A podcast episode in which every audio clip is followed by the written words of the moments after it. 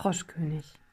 Die Geschichte vom Frosch, der sich, nachdem er geküsst wurde, in einen Prinzen verwandelt, ist eine Erfindung der Frösche. Total logisch, habe ich jetzt auch verstanden. Überhaupt habe ich so einiges verstanden. Ja, jeder hat seine Stärken. Meine ist es, im Kopf Gespräche zu führen, die so nie stattfinden werden. Dazu braucht es nämlich einen Gesprächspartner, der mit einem auf Augenhöhe spricht, inklusive Ehrlichkeit, Interesse, Direktheit, Mut, Anstand, Respekt und Empathie.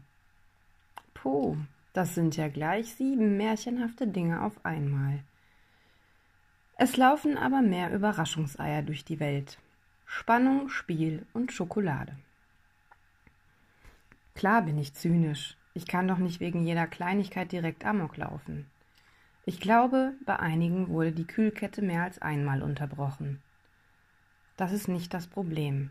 Also jedenfalls nicht meins. Mein Problem ist, dass ich das große Bedürfnis habe, verstanden zu werden. Ist im letzten Post nicht so wirklich klar geworden. Ich rede zu viel drumherum. Generell rede ich zu viel.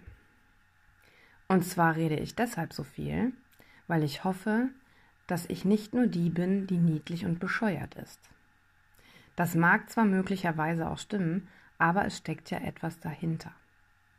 Und weil ich mir so furchtbar viele Gedanken mache, möchte ich, dass diese auch zu den jeweiligen Taten gehört werden, damit man mich versteht. Dann bin ich meist gar nicht so bescheuert. Niedlich zwar auch nicht, aber nun. Aber mich verstehen nur die wenigsten. Vielleicht wollen sie nicht zuhören oder sie können es einfach nicht nachvollziehen. Oder beides. Ist ja auch anstrengend, unterhalb der Oberfläche Interesse für einen fremden Menschen aufzubringen. Ich habe bisher einfach angenommen, dass das der Normalfall ist, weil ich es so handhabe. Also ich bin sehr unterflächlich. Die meisten anderen Menschen aber eben nicht. Ich höre auf, mich erklären zu wollen, weil ich realisiere, dass die Menschen immer nur aus ihrem Level der Wahrnehmung heraus verstehen.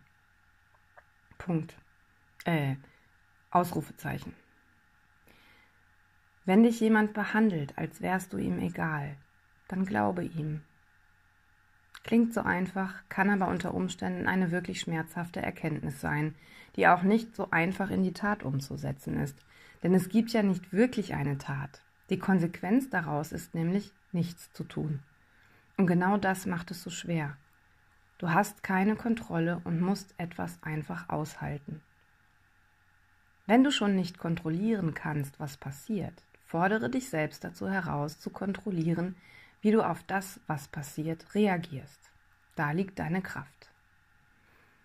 Ich vertraue nur noch ganz wenigen Menschen. Das haben mir die Menschen beigebracht, denen ich bisher vertraut habe. Im stillen habe ich Türen geschlossen, die ich wahrscheinlich so schnell nicht wieder öffne. Nicht aus Stolz, sondern aus Respekt vor mir selbst. Wie ich dazu komme? Nun, das Ungesagte redet nachts ziemlich viel. Nächte, in denen du nicht einschlafen kannst, sind manchmal Nächte, in denen du aufwachst. Es wird einfach nichts mit dem Dornröschenschlaf und die Brombeeren wachsen trotzdem weiter. Ich bekomme vom Schlafmangel Augenringe, graue Haare und Falten.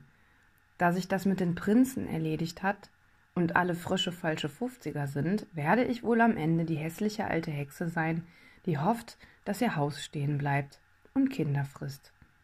Und wenn sie nicht gestorben ist.